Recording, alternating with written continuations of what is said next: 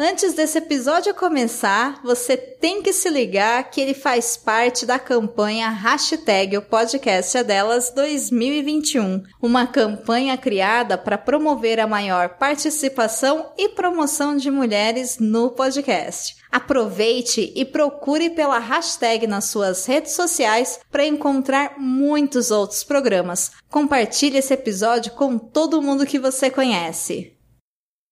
Este podcast é recomendado apenas para maiores de 18 anos. Sexo Explícito. Um podcast para você gozar a vida.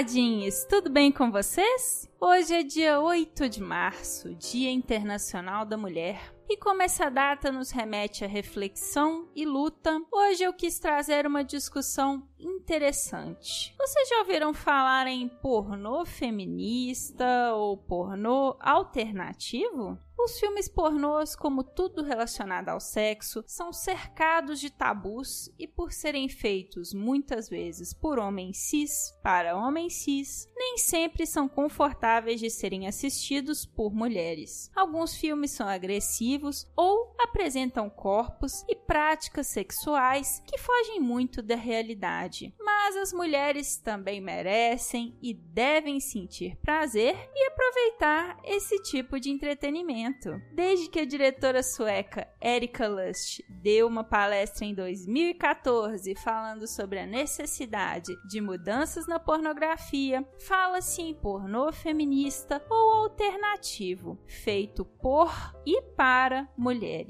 Mas será que isso existe? É possível fazer um consumo mais ético da pornografia? Hoje a gente vai conversar com duas mulheres, uma que pesquisa essa indústria e outra que trabalhou nessa indústria. Mas antes, um aviso: este mês começam as nossas primeiras recompensas para os assinantes de 10 reais. No PicPay, nós teremos o sorteio do nosso primeiro brinquedo erótico hoje pelo Instagram do podcast e teremos a nossa primeira live exclusiva pelo YouTube no dia 25, com um tema que será escolhido pelos assinantes. Quem recebe a newsletter já sabe que eu sugeri três temas para serem escolhidos, três temas muito bons. Então, aproveita e já começa a contribuir. As recompensas serão trimestrais. A jornalista e mestranda em pornografia, Marília Souza Santos, está estudando o consumo da pornografia por mulheres e esclarece que, ao contrário do que o senso comum pensa, mulheres têm interesse e consomem pornografia, apesar desse assunto não ser tópico de conversa entre as pessoas.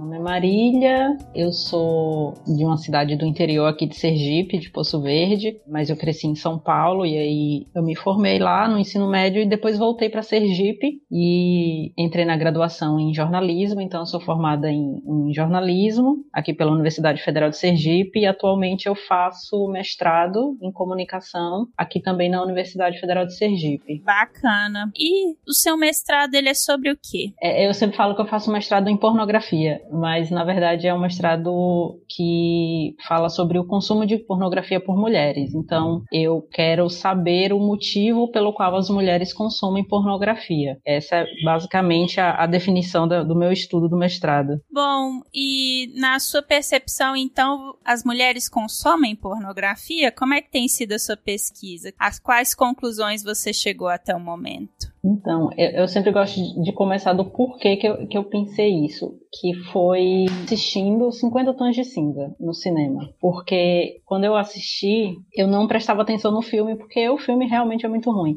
mas eu olhava para as mulheres que estavam no cinema, o quanto elas estavam empolgadas e maravilhadas com aquilo, e aí eu comecei a pensar que esse conteúdo erótico e pornográfico para as mulheres é qualquer coisa, qualquer coisa que anime elas minimamente. Então eu fiquei pensando, a gente não tem muita alternativa na vida, a gente se contenta com qualquer coisa. E aí eu comecei a pensar um pouco sobre isso, aí eu escrevi o, o projeto para o mestrado que tinha muito a ver com 50 tons de cinza, mas que foi abandonado assim drasticamente essa ideia de estudar baseada em 50 tons de cinza, né? E aí eu comecei a, a, a pesquisar também sobre a, as questões da tanto da censura dos estudos que falam que tem que acabar com a pornografia, do porquê e tudo isso, que foi algo que eu tive um contato também que eu não tinha antes, sobre as discussões feministas que envolvem a pornografia como um todo. E aí também existem dados que mostram que as mulheres consomem pornografia. Tipo, o Pornhub, ele todo ano ele faz um, um levantamento das pessoas que acessam o site. Então, de 2000 e acho que começou em 2004, que foi quando eles começaram a contabilizar as mulheres que consumiam no site deles. Até 2019 foi um crescimento de 5%, que parece pouco, mas não é. Então, as mulheres elas consomem pornografia. Isso é um fato. A questão é que a gente não fala sobre isso. A gente não sai por aí dizendo para todo mundo como os homens fazem, assistir um filme pornô lá em casa que foi muito legal. Então, tanto pela minha experiência como a experiência com as pessoas, as mulheres próximas a mim, eu sabia que elas consumiam pornografia pornografia. E aí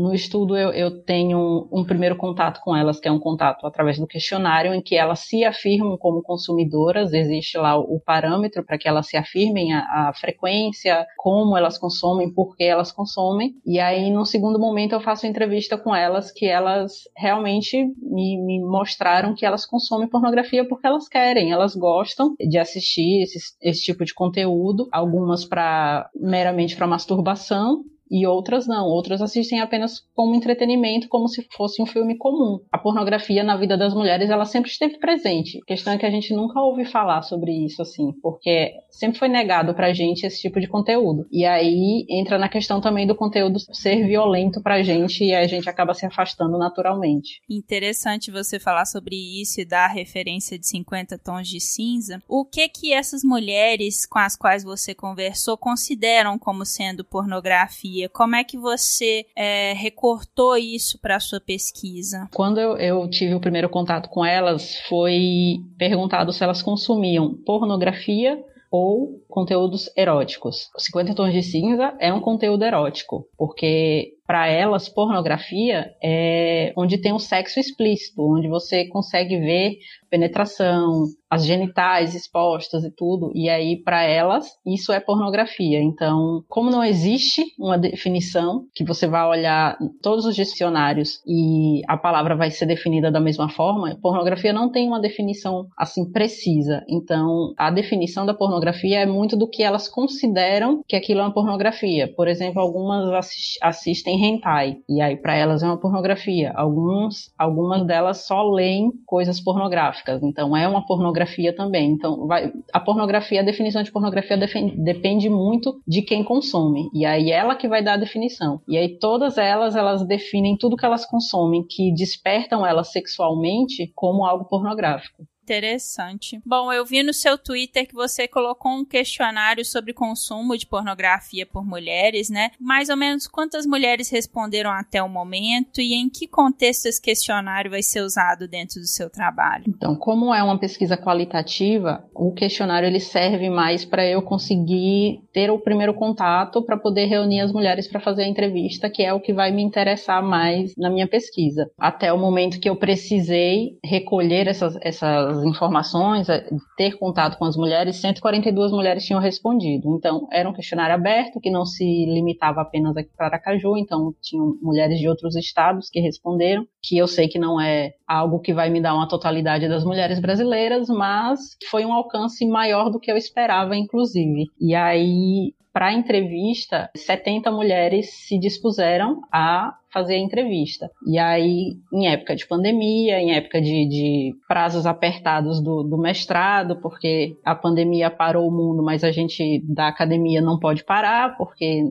as pessoas acham que a gente não vive a pandemia. E aí foram poucas entrevistas que eu consegui fazer. Foram um total de 13 entrevistas, que é o que eu vou levar para minha dissertação, mas com a intenção de continuar fazendo isso, porque eu acho que é um, um tema que as mulheres querem falar, de certa forma, porque como eu me surpreendi com a quantidade de respostas e como eu venho me surpreendendo com a, a, as entrevistas, eu acho que é algo que só precisa de um empurrãozinho para que as mulheres falem. E aí eu, é algo que eu quero fazer além do mestrado, eu quero continuar fazendo isso. Muito interessante. E ouvindo você falar, eu entro um pouco no tema desse episódio. Existe um debate sobre se existiria uma pornografia para mulheres ou não. Eu não sei se o seu trabalho vai passar por isso, mas qual que seria a sua opinião? Você acha que existe uma pornografia para mulheres? É, o trabalho ele não passa diretamente por isso. Algumas mulheres elas acabam citando filmes como o da Erika Lush, que ela se considera uma pornógrafa alternativa, ela nem considera que é uma pornografia feminista, mas que existe esse termo. Eu também não acho que exista uma pornografia feminista, porque pornografia é pornografia, assim, sabe? Você querer demarcar ela como feminista em meio a tanto debate que existe dentro do próprio feminismo sobre a pornografia, eu acho muita presunção da pessoa, assim, a pessoa tem que estar tá muito cheia de si para falar sobre isso. Mas eu não acho que existe uma pornografia feminista no termo como é falado. Eu acho que existe uma pornografia alternativa, uma pornografia que você pode consumir e sentir prazer e não sentir repulsa como a pornografia mainstream que a gente está acostumado todos os dias. Eu não sou uma feminista contra a pornografia. Eu não acho que ela deve acabar. De certa forma, eu acho que a gente precisa de estímulos. E aí, o que eu acho que tem que acontecer é esse processo de ressignificação das coisas. Porque no próprio movimento feminista, a gente defende que as mulheres têm que ocupar todos os lugares todos os espaços para poder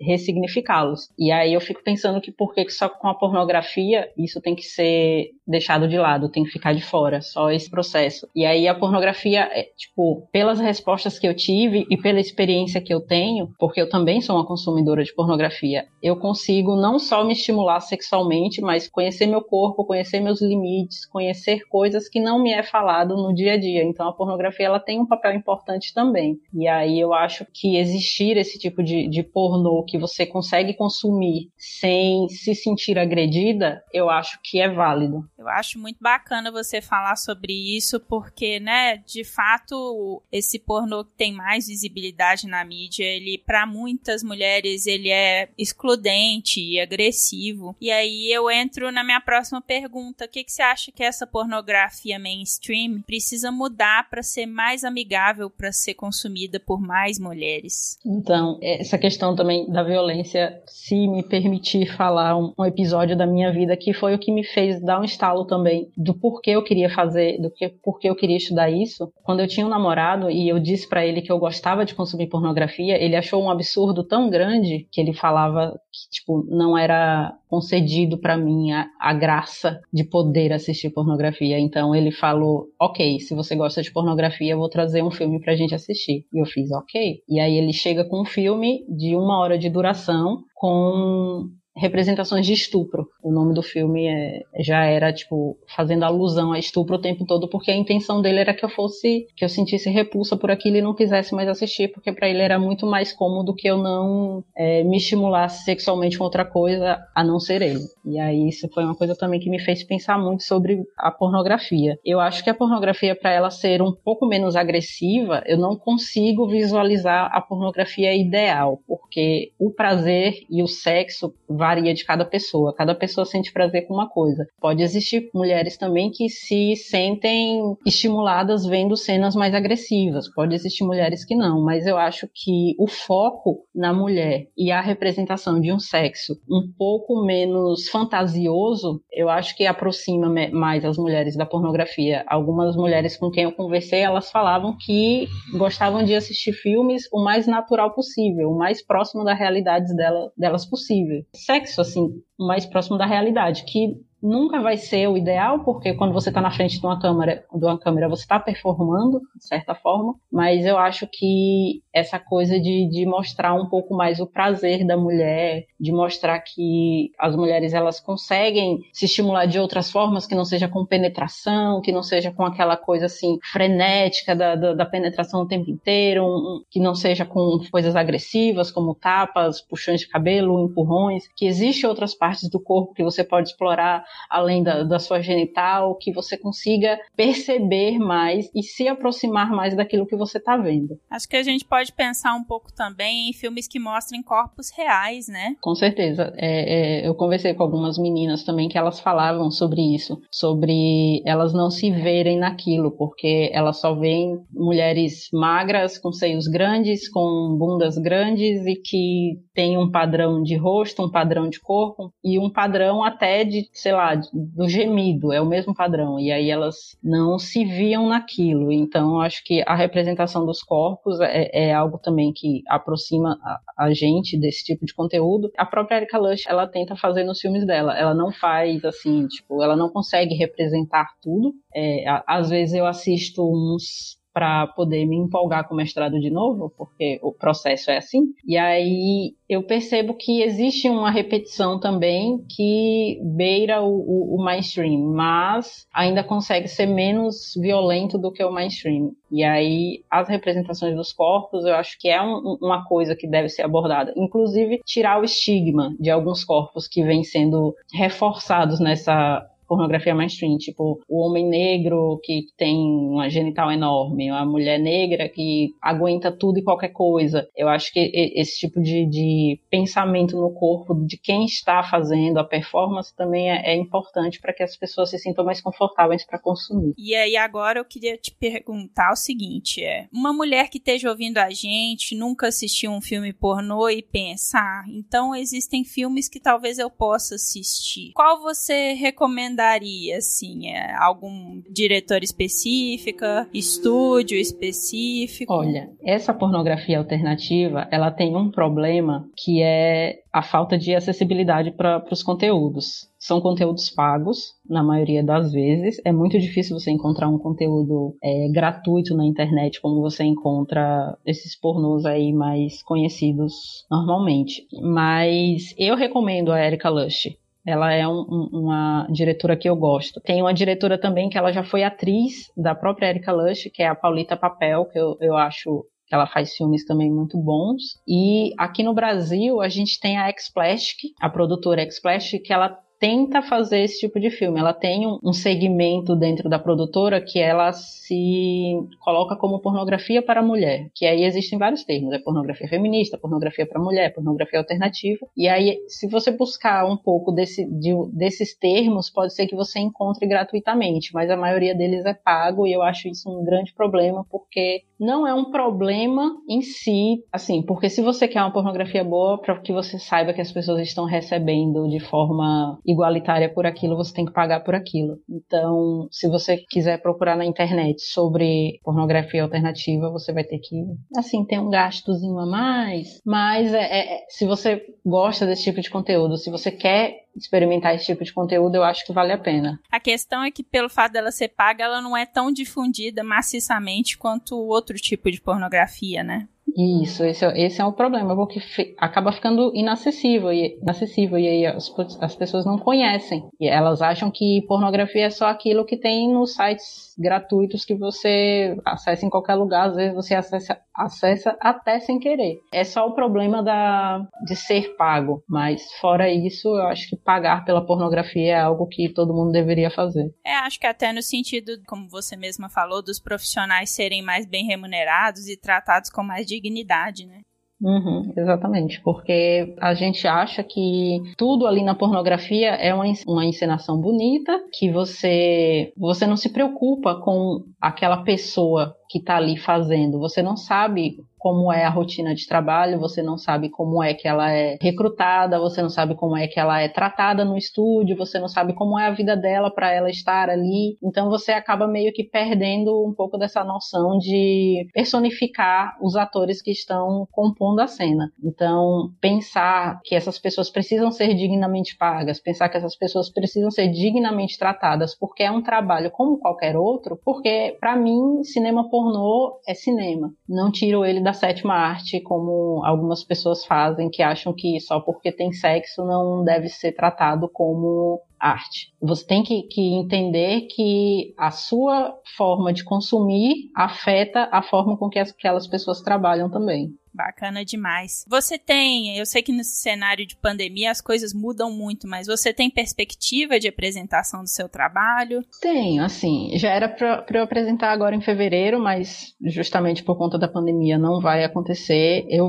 pretendo terminar ele até maio, e aí a minha ideia assim mirabolante que eu gostaria muito que acontecesse é de me aprofundar melhor após a defesa, porque você faz um trabalho acadêmico para que a academia avalie, mas a academia às vezes não avalia tanto pela necessidade que o público vai ter de ver aquilo. E aí a minha, a minha proposta é que eu consiga aprofundar depois de maio, quando eu, eu fizer a defesa, para poder divulgar com os dados um pouco mais redondinhos, pudesse até em forma de de livro, que eu acho que é um tema que as pessoas poderiam ter interesse em algum momento. É, eu com certeza acho que é um tema muito válido e muito interessante da gente debater. Bom, Marília, deixa os seus contatos para quem quiser conversar mais com você, tiver interesse em saber mais sobre o seu trabalho. Então, eu faço, eu uso mais o, o Instagram, que é onde eu faço live sobre isso, é, falo um pouco também, faço alguns posts, que é o arroba mari, underline,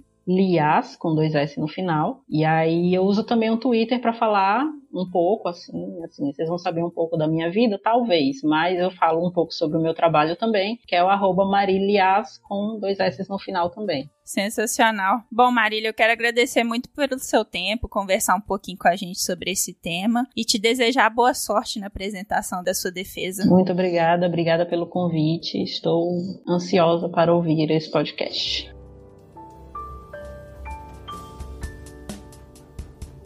Agora, na nossa segunda entrevista, eu conversei com a Mayumi, que durante 10 anos trabalhou com pornografia. E eu perguntei para ela, que é editora de conteúdo, sobre se existiria ou não uma pornografia alternativa e quais filmes ela recomendaria para mulheres que, por acaso, nunca tenham consumido pornografia e tenham interesse em se aventurar.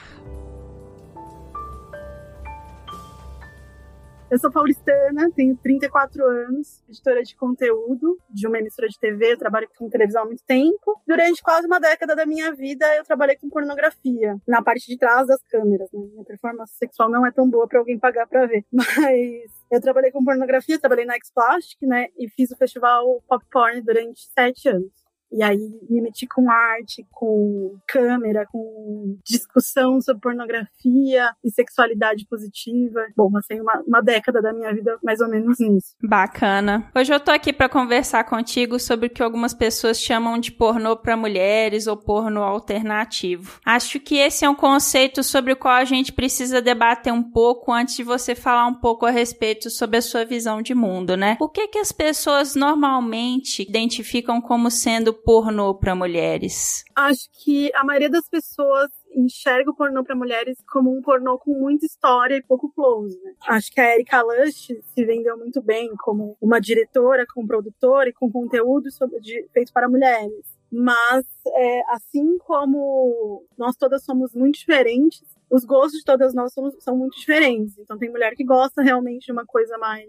Uma coisa com mais história e menos explícito, do mesmo jeito que tem mulheres que gostam de coisa hardcore. Uma coisa não anula a outra. Bom, e eu li um texto seu no site da produtora X-Plastic que o título é Pornô Feminista Não Existe. A gente pode dizer que você não acredita num pornô alternativo Por quê? Como que funciona isso? Na verdade, não é exatamente isso. A grande questão é que eu não acredito numa pornografia que utilize o nome de uma luta de todas as mulheres, né? O feminismo não pode ser uma mercadológica, senão vira aquele bando de camiseta que ficou famosa pouco tempo atrás com o nome feminismo. E feminismo não é isso. feminismo não é um, um mercado de venda de nada. Então, filme pornô não deveria ser uma classificação dessa. Acho que quem começou a se auto-intitular isso foi a Erika Lush. Há algum tempo atrás ela voltou atrás com isso. Então ela se diz uma cineasta feminista, mas ela usa outro tema para pornografia dela. É, meu outro problema com as declarações dela é que ela falava que ela era uma educadora sexual e pornografia é entretenimento, não é escola. É, eu acredito sim numa uma coisa alternativa e eu acredito sim em pornografia feita por mulheres.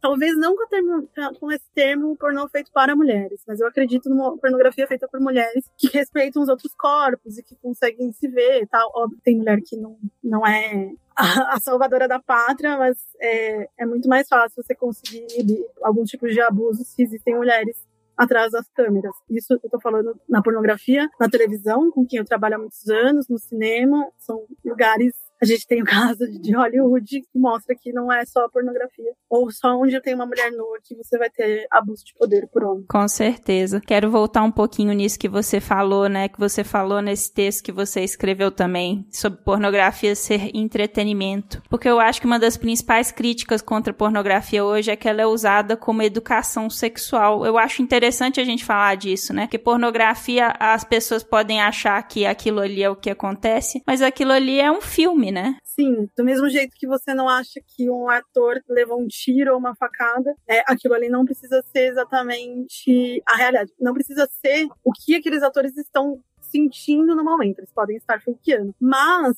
é, é sempre preciso lembrar que existe sim uma, uma gama da população que gosta de determinadas coisas, de determinados fetiches, que desde que não envolvam menores ou animais ou que envolvam crimes, a gente não está passível de julgar, né? Mas acho que a grande questão é que, como nós vivemos em sociedades que não falam sobre sexo, que quando fala sobre sexo só fala sobre genitália para fins reprodutivos, a gente entra num lugar que, em especial hoje, a gente fala muito de, da internet, né? Porque é muito mais fácil você achar pornografia agora, mas eu me lembro de ser uma adolescente, pré-adolescente de 12, 13 anos, indo na, na locadora, passando naquela sessãozinha que em geral era tipo numa salinha separada, tinha uma luzinha vermelha qualquer coisa do tipo, que era a sessão pornográfica. E eu assisti filme pornô muito antes, nessa curiosidade, porque ninguém me falava sobre, sobre o que é o, o sexo é além da, da, da, da, reprodução, né? Se as pessoas se reproduzem, inclusive às vezes é, não desejando, significa que de alguma maneira aquilo é bom. E a gente não fala sobre isso. Então, a gente tem uma gama de gente começando uma vida sexual ou crescendo, virando adulto, que não teve, sabe? Não teve essa conversa na escola, não teve essa conversa com os pais. Quando vai chegar em algum lugar, chega na, na internet, no lugar onde eles vão procurar e talvez entender que isso ou aquilo é certo ou deveria ser comum e não é. Por isso eu bato na tecla que pornografia é entretenimento, não é educação. É, existem pornografias que são, são destinadas à educação. Nos últimos anos nasceram um monte, tipo, alguns os tutoriais que você vai se seguindo, se masturba. Mas no geral, a pornografia é pra você ficar ou de xoxota molhado ou de pau duro e por aí vai. É, se tivesse mais conversa, né, sobre isso, talvez as pessoas não encarassem filmes pornôs como algum tipo de manual, né? Sim, e acho que até entre, entre as pessoas mesmo, né? Porque a gente já tá numa. Eu já tô com 34 anos. Eu só posso falar, aliás, não só, né? Mas, enfim, se eu quero que as, que as coisas melhorem com o meu parceiro ou parceira, eu só tenho a falar com ele, né? Ou com ela. Não adianta eu falar, eu não falar com ninguém. Então, tipo, acho que tem esse lugar também em especial na mulher, que a gente não, não conseguir ter uma conversa real sobre, sobre nosso prazer, sobre o nosso corpo. Nosso direito ao corpo é muito negado, né? Por causa do, do, do machismo. E isso influi, obviamente, na nossa, na nossa sexualidade ou não sexualidade. Porque, assim como é normal normal fazer sexo, é normal também ter gente assexual e que essas pessoas não gostem de fazer sexo ou não tenham desejo. Com certeza. Bom, na sua opinião, em que essa pornografia mainstream, digamos assim, precisa mudar para ser mais convidativa para as mulheres assistirem? Em que? Eu diria no, em quem, né? Deveria mudar nos homens a pornografia.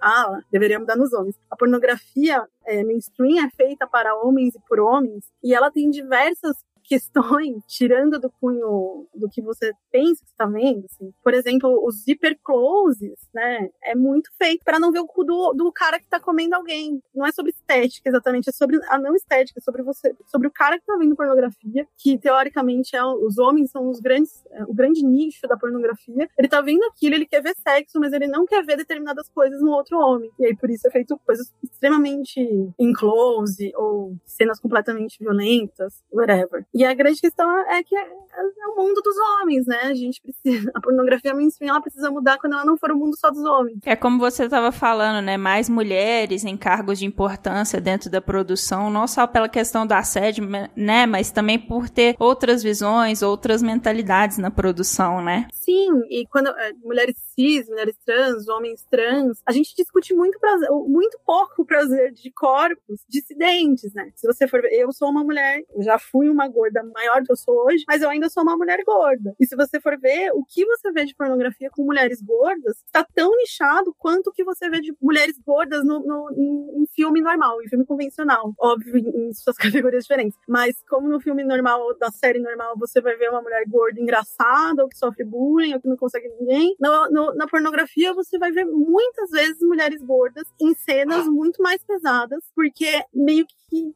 padrão de todo mundo achar que se a mulher é gorda, ela tem que aguentar. E aguentar é aguentar, tipo, de tudo, em especial também a parte da violência. E a gente precisa. É, eu tô falando de corpo gordo, de corpo da mulher gorda, do mesmo jeito que você não vê um homem gordo fazendo filme pornô, do mesmo jeito que você raramente vê filme com mulheres e homens trans sem ser nichado e sem ser... O Brasil é o país que mais consome filmes de travestis e transexuais, e ainda assim não deixa de ser o país que mais mata. E a gente precisa falar sobre tudo isso. Com certeza. Um outro ponto que eu acho interessante a gente discutir, que eu não sei se as pessoas conhecem, né, é a questão da uberização dos atores e atrizes pornôs, né, e o quanto que a pirataria impactou na precarização da indústria como um todo, né? Sim, a internet, ela veio como um grande, uma grande forma de comunicação, todo mundo começa ter acesso a quase tudo, tirando dinheiro. A internet é um lugar que você consegue bastante informação e consegue achar bastante coisa. Ela passa também a ser um, um lugar onde você para de poder se esconder, porque na década de 90, muitas meninas gravavam, mulheres gravavam filme pornô aqui, com a promessa de que esses filmes pornôs não seriam vendidos no Brasil, e realmente não eram. Porém, com a vinda da internet, por exemplo, Two Girls, One Cup, se você não conhece, se você que está ouvindo não conhece este filme, não jogue no Google se você estiver no seu trabalho, nem perto das suas, dos seus pais, do seu pai, da sua mãe, sua avó, mas enfim, Two Girls, One Cup é um filme nacional. Você tá brincando, eu não sabia disso. É um filme nacional feito por um colecionador. O Brasil produziu muito filme para colecionador e muito filme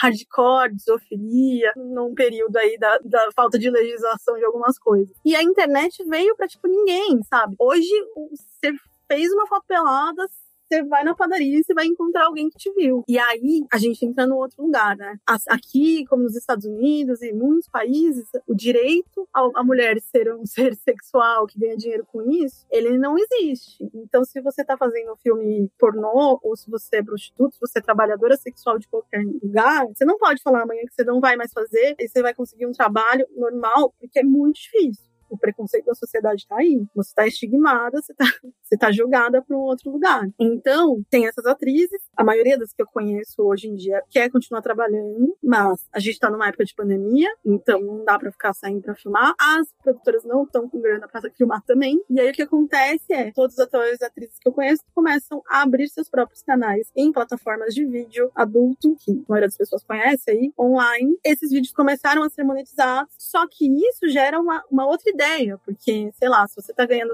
mil dólares hoje, você tá ganhando 5 mil reais no final do mês. Mas isso não é sobre ganhar dinheiro, isso é sobre o nosso dinheiro estar muito baixo. Então, é uma bola de neve que, óbvio, que eu torço para que todo mundo consiga se sustentar e manter, mas eu sei que há muitas problemáticas porque pelo menos entre as produtoras você sabe que todo mundo pede exame. Aí você não sabe como tá na, na, eu vou gravar uma cena, você vai gravar outra, vamos gravar junto. Não sei quantas pessoas estão lembrando neste período em que elas precisam comer, que elas precisam também lembrar da saúde delas, física. É, aí a gente entra na questão, né, da falta de legislação, né, e de a falta de uma regulamentação que exige esses exames, a falta de segurança, né, dos atores e o tanto que esse trabalho tá precarizado ainda mais nessa época, né? Sim, há uma questão que as pessoas elas não têm auxílio, né? Não tem, não tem um auxílio emergencial na maioria das vezes, não tem direito. Aí você precisa comer. Óbvio, tem OnlyFans, tem um monte de, de can, mas é meio que o início do Suicide Girls, o, o, que é hoje a internet. Não sei se você chegou a ver, se você chegou a viver neste momento, mas acho que é, é muito isso. Você precisa ser visto e lembrado, e você você tá sempre jogando algo novo e conversando com seus fãs para você continuar vivo no mercado. Isso na pornografia e em qualquer outra rede social. Em qualquer rede social que não seja pornografia, você também tem que estar sempre assim, em movimento. E acho que, inevitavelmente, esses trabalhadores, os trabalhadores sexuais como um todo, não só atrizes e atores, mas como prostitutas, essas pessoas estão jogadas a uma realidade muito ruim para elas. Com certeza. A gente estava falando, né, de, da dificuldade de recolocação no mercado de trabalho de uma pessoa que deseja deixar de ser ator, deixar de ser atriz pornô. Você conhece pessoas, ou talvez você mesma, que já tiveram que lidar com preconceito por trabalharem na indústria de filmes adultos? A primeira coisa que me falaram quando eu decidi entrar para pornografia, isso eu nem fui trabalhar no, na frente das câmeras, né? Foi para que eu nunca colocasse no meu currículo.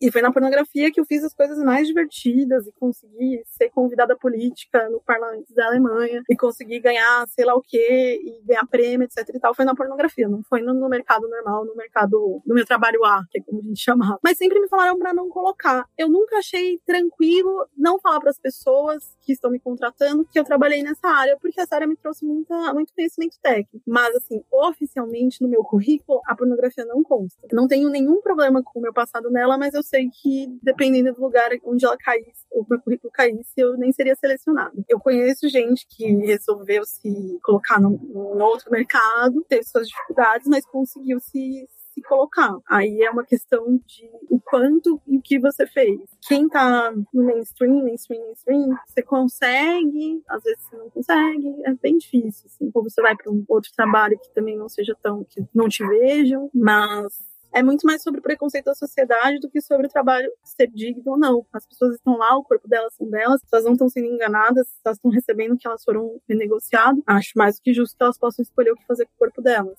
Quando eu comecei a trabalhar na pornografia, essa era uma das minhas grandes conversas com os sócios da produtora que eu trabalhei, que era falar sobre como as, pessoas, as meninas, especial, né, muito novas, estavam começando a fazer ensaio fotográfico pelada, e chega uma hora que você não consegue mais comprar ensaio, porque você não vai comprar 10 ensaios da mesma pessoa num ano. E aí essa pessoa começava a querer fazer filme, aí primeiro, fazer filme só lésbico, porque aí para elas não era pornô, depois entrar pro filme pornô, né, que tem homem e mulher. E era meio que uma ilusão, a gente discutia isso, porque, né, tá, você vai assinar um contrato com a gente, você sabe que você vai entrar na internet nunca mais vai sair. Não é tão fácil fazer com que sumam as coisas da, da, as suas coisas da internet, sua cara, suas fotos peladas. Então. Era uma discussão que eu, sempre tive e eu sempre soube que era necessário muito conversar com elas. A gente tinha um, um papo bem real com todas as meninas, mas eu sei que tem um monte de gente que entra achando que vai ficar rica. Pornografia não enriquece no Brasil. Se eu tivesse rica, ia ser ótimo. Nem na frente das câmeras, nem atrás das câmeras. É um mercado super difícil, que hoje em dia, por causa da internet, da pirataria na internet, tá mais difícil ainda. Acho que quem podia ter enriquecido, enriqueceu foi na década de 90 agora. Então, assim, ou você gosta muito de fazer sexo na frente das câmeras, é exibicionista, ou não,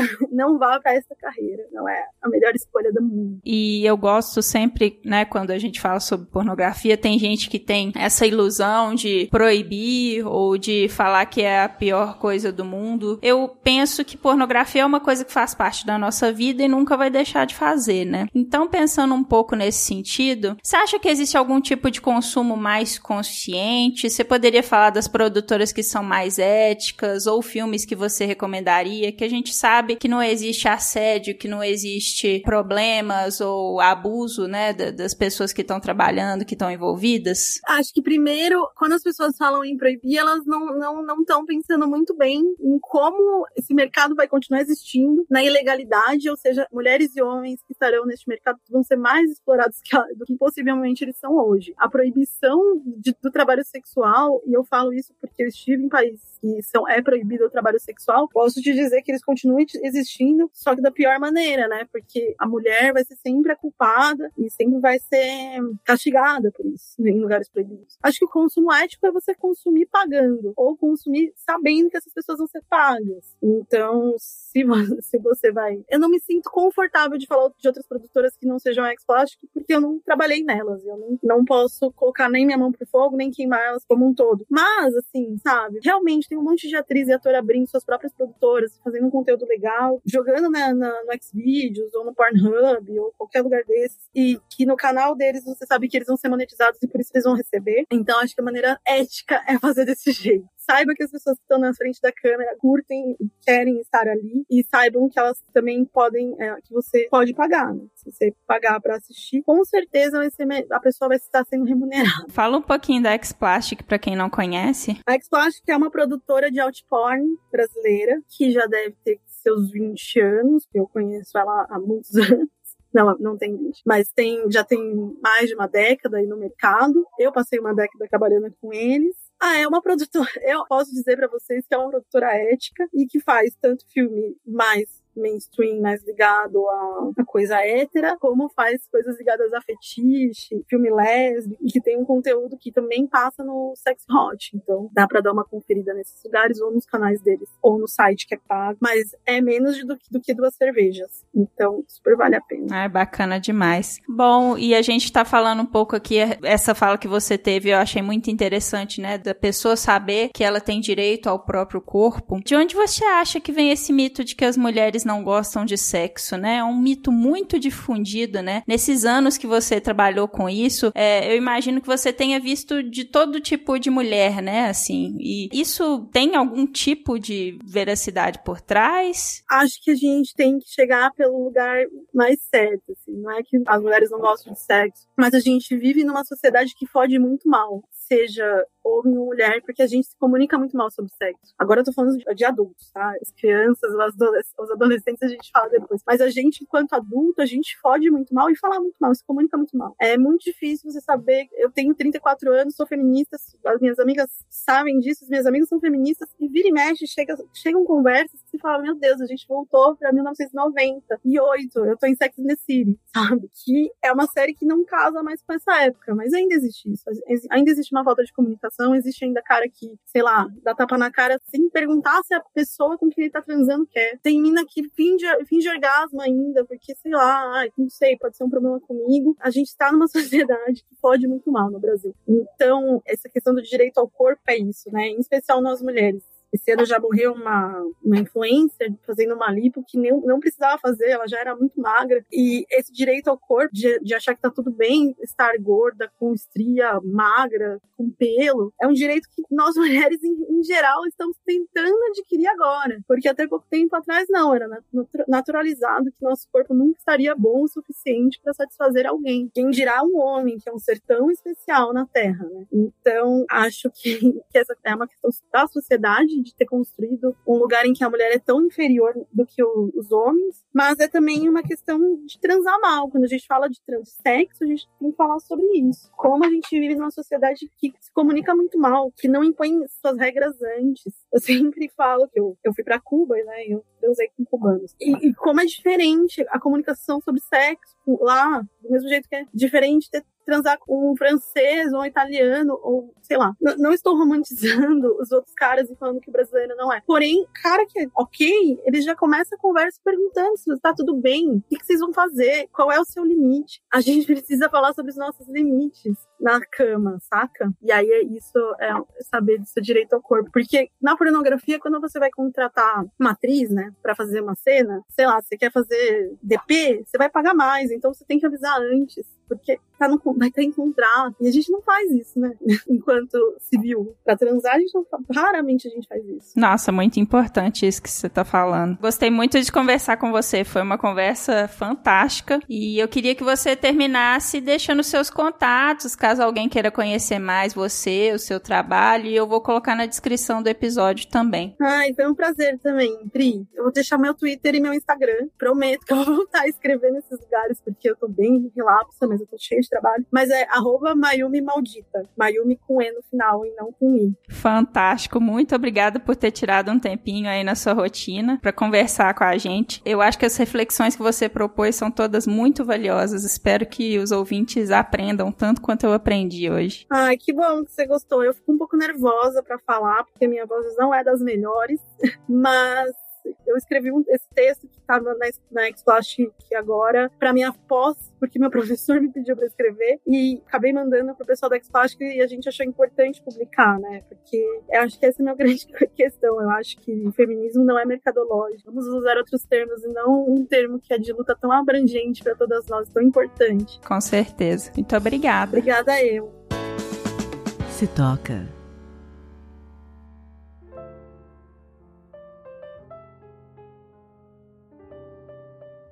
A dica dessa semana tem tudo a ver com o tema sobre o qual nós estamos conversando hoje. Documentário disponível na Amazon Prime, Pornocracy. É um filme de 2017, dirigido pela atriz e diretora de filmes adultos Ovidie. Neste documentário, ela analisa todas as mudanças pelas quais o mercado pornográfico mundial passou nos últimos 30 anos, dando destaque ao fato de que boa parte dos sites pornográficos que atualmente estão ativos pertencem ao mesmo conglomerado de mídia, que gera a precarização das condições de trabalho dos trabalhadores da indústria de entretenimento adulto em todo o mundo. A diretora francesa faz uma análise crítica e muito realista e nos leva a refletir bastante sobre o nosso consumo de filmes adultos. Porque é importante sentir prazer, mas a gente precisa refletir sobre as melhores formas de fazer isso. Eu penso que se você recicla o seu lixo ou opta por não usar canudos de plástico ou não come carne, essas são atitudes que têm por objetivo ajudar o meio ambiente. Por que então a gente não pode pensar em consumir um entretenimento adulto que não machuca nem precariza a vida de outros seres humanos. Pornocracy tem 1 hora e 17 minutos de duração e está disponível na Amazon Prime.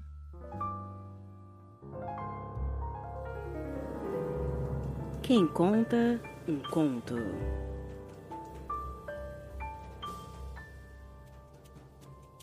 O conto que vocês vão ouvir agora foi enviado para mim em maio do ano passado e é de autoria da Vanessa Guedes. A Vanessa é uma escritora muito talentosa e que eu tenho a honra de ter como ouvinte. E nesse texto super especial e excitante, ela fala de um desejo que começa simples, mas vai aumentando até tomar completamente o ser amado. A narradora que deu vida a essa história também é uma querida ouvinte e gostaria de ser identificada apenas como M.A.D. A forma que ela escolheu interpretar as palavras da Vanessa é realmente única e eu acredito que vocês vão curtir muito. Quero agradecer muito às duas e dizer que os contatos da Vanessa estarão na descrição desse episódio, lá nosso site. Então, sem mais delongas, fiquem com Hétero Explícita.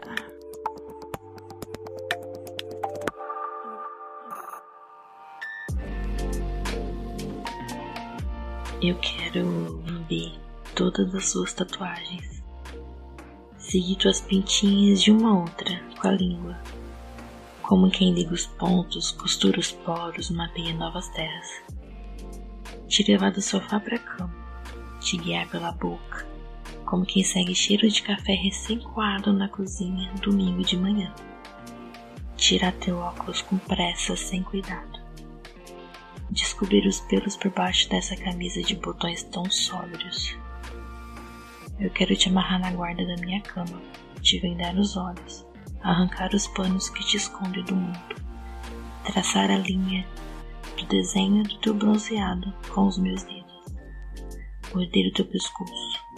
Quero te abrir inteiro, te despedaçar na minha vontade sussurrar todas as vezes que eu quis te arrastar para um canto escuro.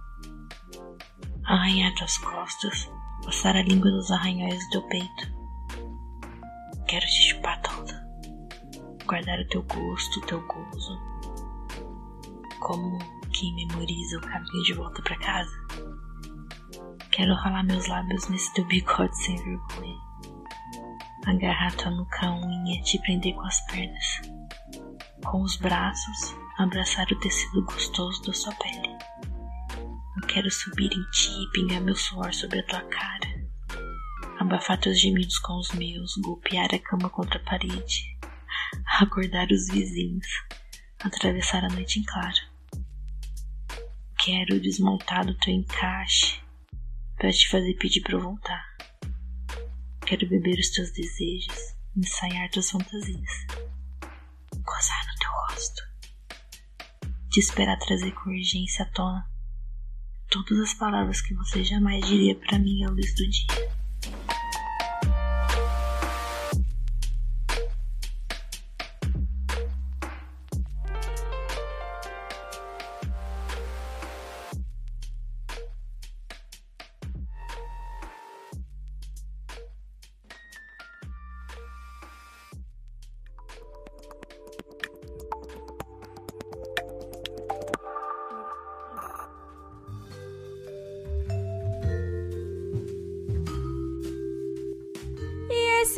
Mais um episódio do podcast Sexo Explícito. Foi bom para você?